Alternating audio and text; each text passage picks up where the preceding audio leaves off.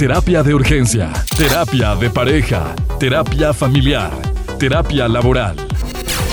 Bienvenido a nuestra consulta con el doctor Sergio García. Iniciamos.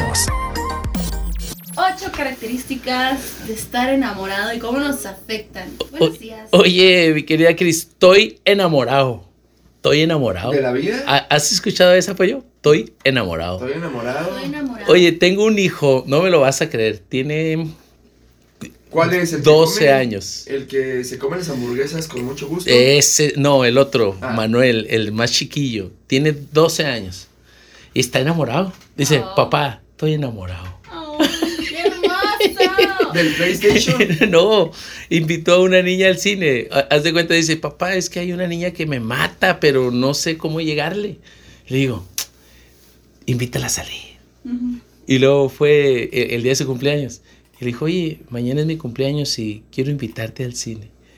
Y, y que se puso colorada y que le dijo, órale va, sobres. ¿Cuál película? Y que se van al cine. ¿Cuál película? Se pusieron a ver una de terror. No me acuerdo cuál película.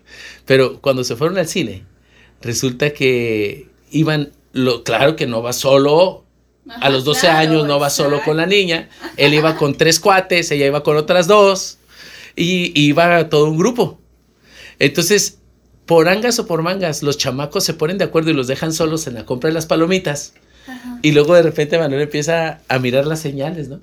Voltea para todas partes y luego dice, me dejaron solo. Y lo estaban grabando los chavos. Y luego eh, le hicieron un meme con ese de, ¡La tiene! ¡La tiene! ¡Tócala! ¡Rápido! Sí, sí, los, sí, los oí de ese. pues ahí le dijo, oye, pues, ¿quieres ser mi novia? Oh. Oye, y luego ella se le queda viendo y, ¡Sí! Y que lo abraza. O sea, lo abraza, pero como los niños, ¿no? Lo abraza y ya.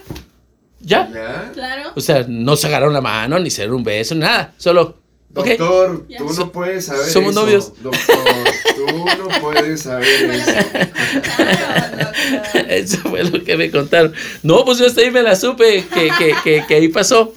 Pero, ¿cuáles son las...? Ah, pero, ah, ¿qué les quiero contar? Todos los días se me acerca y, mira papá, escucha esta canción.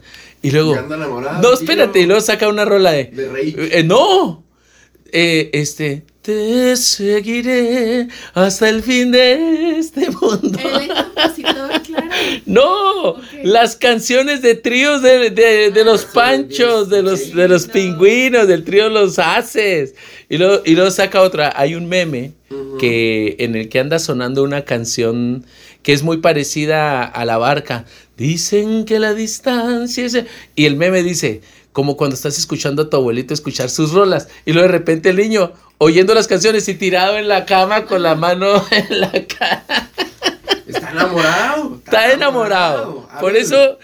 Por eso les traje ahora las ocho características del enamor- enamoramiento y cómo nos afecta. Porque decirles algo, el enamoramiento es un, es un estado psicoorgánico.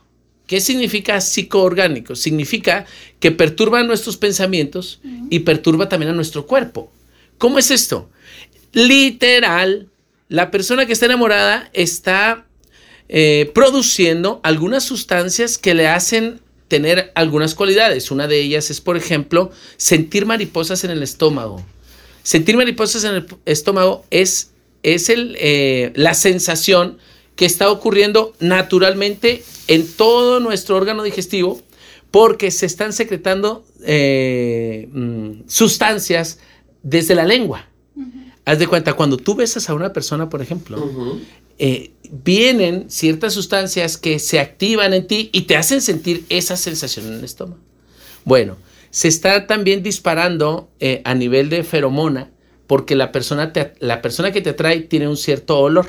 Entonces, cuando tú hueles, se te queda impregnado y se va a, a- a las neuronas, al sistema neurológico, y entonces a, través del olor la persona empieza a enajenarse. Entonces, te vas a tu casa y, y la hueles. Y por ejemplo, si duerme contigo, hueles la almohada y, y empiezas a levitar cuando hueles la almohada. Pero ese es, ese es un, un impacto de oxitocina. Entonces la persona está prácticamente eh, drogada. O sea, cuando la persona está enamorada, está drogada literalmente, porque hay un efecto en los intestinos, hay un efecto en las neuronas y está irradiando en todo tu cuerpo. Entonces, ¿qué pasa en el- a nivel neurológico? La persona siente que está viendo estrellitas, la ve, y cuando la ve, se activa, eh, se activa tu sistema eh, eh, neurológico y te hace recordar naturalmente su olor. Cuando tú la ves, recuerdas su olor. Y cuando recuerdas el olor por el tema de las feromonas, empiezas a levitar. Y entonces se te, pone, se te pone la piel de gallina. Entonces, por eso, en los estudios más avanzados del, del amor, se dice que hay un desequilibrio eh, a nivel hormonal. Entonces la persona está perdida, o sea, la persona puede estar levitando y te pueden hacer, te pueden hacer, hacer cosas, fíjate, te pueden hacer, hacer cosas que no deberías hacer pero porque la persona está levitando, literalmente está enajenada.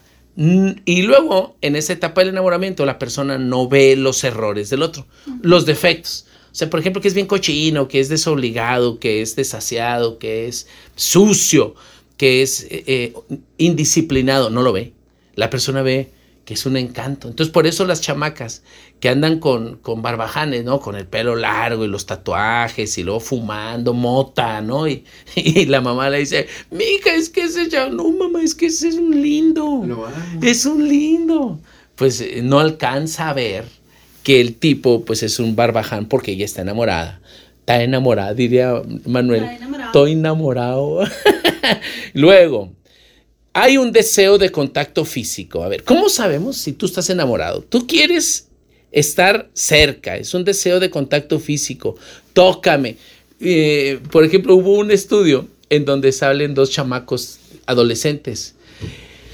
Y literal, la niña se acerca en la banca donde están sentados, se acerca de a poco a poco a poco, a poco para estar cerquita del lepe.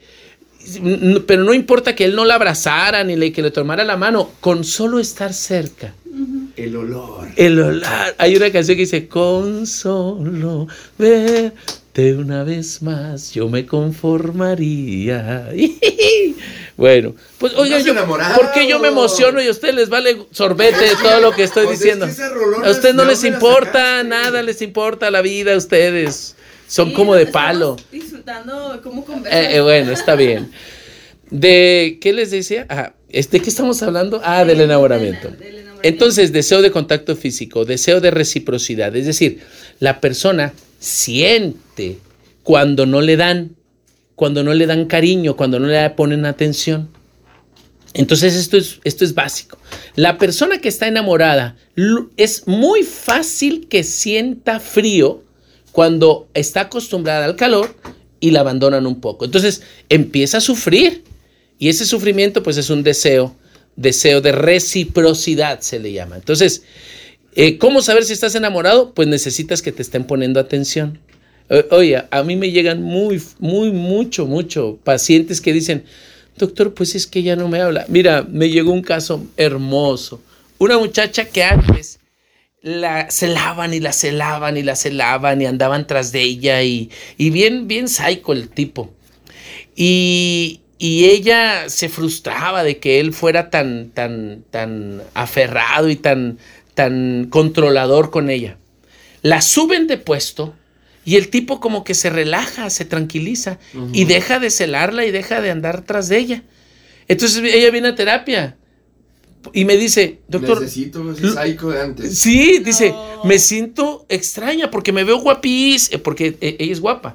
Dice, me pongo bien, este, la gente en la oficina me, me chulea, me dice que qué bueno. Y este vato ya no me dice nada. Dice, entonces me estoy sintiendo muy mal porque ya estoy pensando que él ya no me ama, que ya no quiere estar conmigo.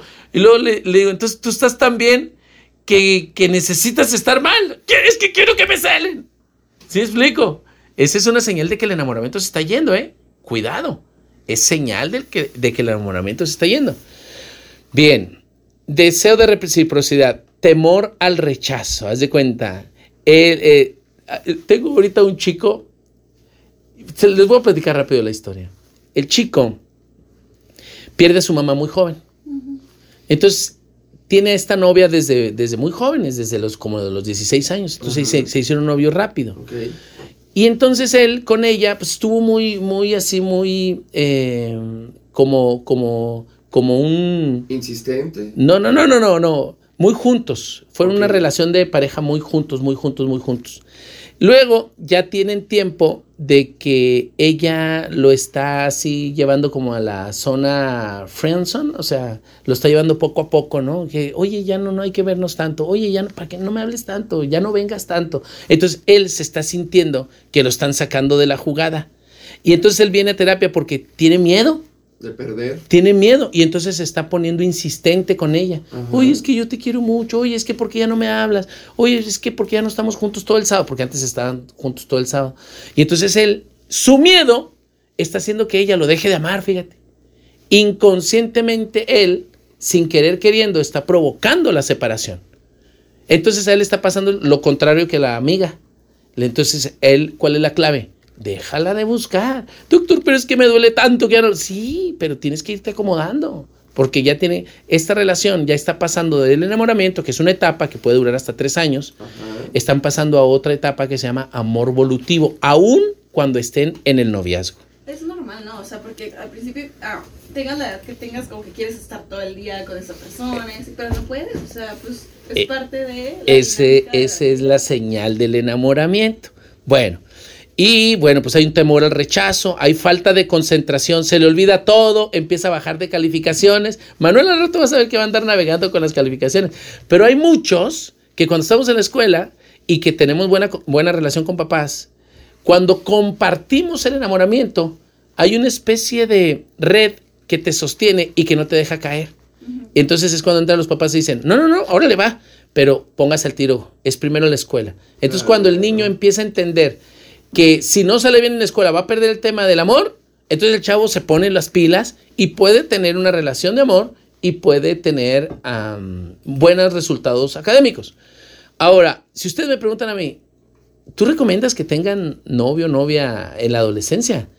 Pues claro que no. O sea, o sea, técnicamente no deberían de tener una relación de amor, ¿no? Hasta los 18, 19 años. Esa es la Hasta recomendación. los 30, hasta hasta los que- 45. hasta que- Oye, No, pero hay algo. Estas, estas son cosas que no se pueden prohibir porque ni te las deberían de platicar, o sea, porque son los, los amores, los, em, le llamamos nosotros los, las primeras ilusiones. Entonces esas no, no deben de, de frustrarse, ¿sí sabes? Porque esas son bellas, son las que nunca se olvidan. Entonces déjalo, no pasa nada, nomás que no se clave con el tema de que somos novios formales y te presento a mi novia y luego ya no puedes salir a ninguna parte y yo tampoco puedo salir porque ya somos novios y estamos atrapados. Eso no. Échale ganas, Manuel. Eso no. Los están escuchando. Bueno, falta de concentración, pensamientos frecuentes sobre la otra persona, pues no se te quita de. Oye, debes ver a Manuel en el teléfono. Yo oye, no estoy papá, nada, oye, ¿eh? saca, saca el teléfono y papá, papá, ven. Dicen que la distancia. Y luego cierra los ojos y se agarra el pecho. Y empieza a cantar. Y luego lo oyó la abuela y, Manuel, ¿qué es eso? ¿Por qué pones esas canciones tan viejas? Abuela, es que estoy enamorado.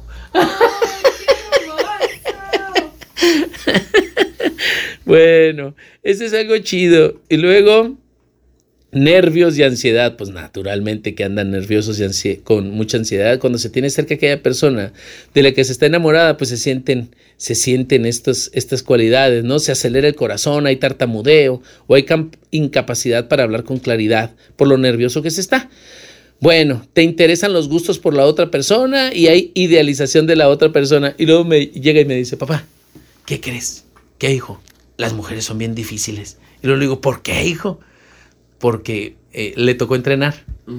Él entrena con, con un buen equipo, con el Inde. Bueno, Ok. y andaba entrenando con el equipo. Y luego dice, papá, dejé el teléfono. Y, y ya, pues me puse a entrenar. Y cuando, pero no le avisé que iba a entrenar. Dice, pues cuando regreso, Había muchos Tenía mensajes. 36.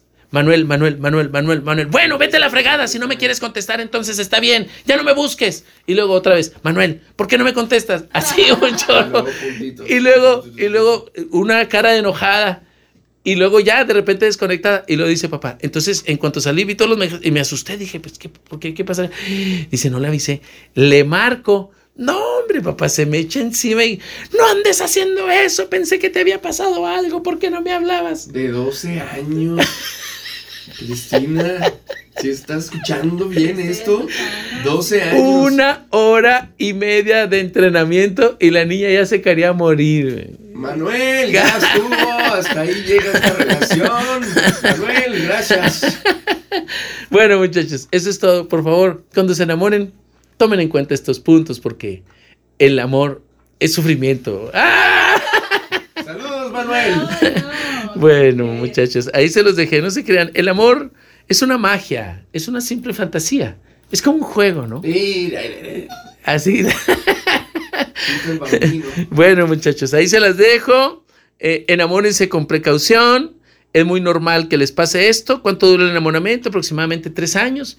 Y si tú no miras o no frecuentas a la persona de la que estás enamorada, súmale los días que en, en la que no estás. Es decir, tres años de relación continua. Es decir, de verse todos los días. Pero si no la ves, súmale todos los días que no la ves y se va a ir hasta siete, ocho años. ¿eh? Si se ven solo los fines de semana. Uf, Y después de ocho años, pues van a empezar a navegar. Por eso las relaciones de noviazgo que duran más de ocho años tienden a terminarse si no es que las formalizan. ujú. Haz de cuenta, si no formalizas antes de siete, ocho años de noviazgo, cuidado. Porque esas relaciones, sí, muchísimos. Porque, porque ahí ya la relación empieza a agonizar y si no evolucionan a, la- a esa parte que le llamamos amor volutivo, la relación se termina. Por eso muchos esposos que duraron nueve años de esposo, digo, de, de- de novios, eh, en el primer año truenan. No, en el primer año truenan, si no cuidan, Ajá, en el matrimonio. sí.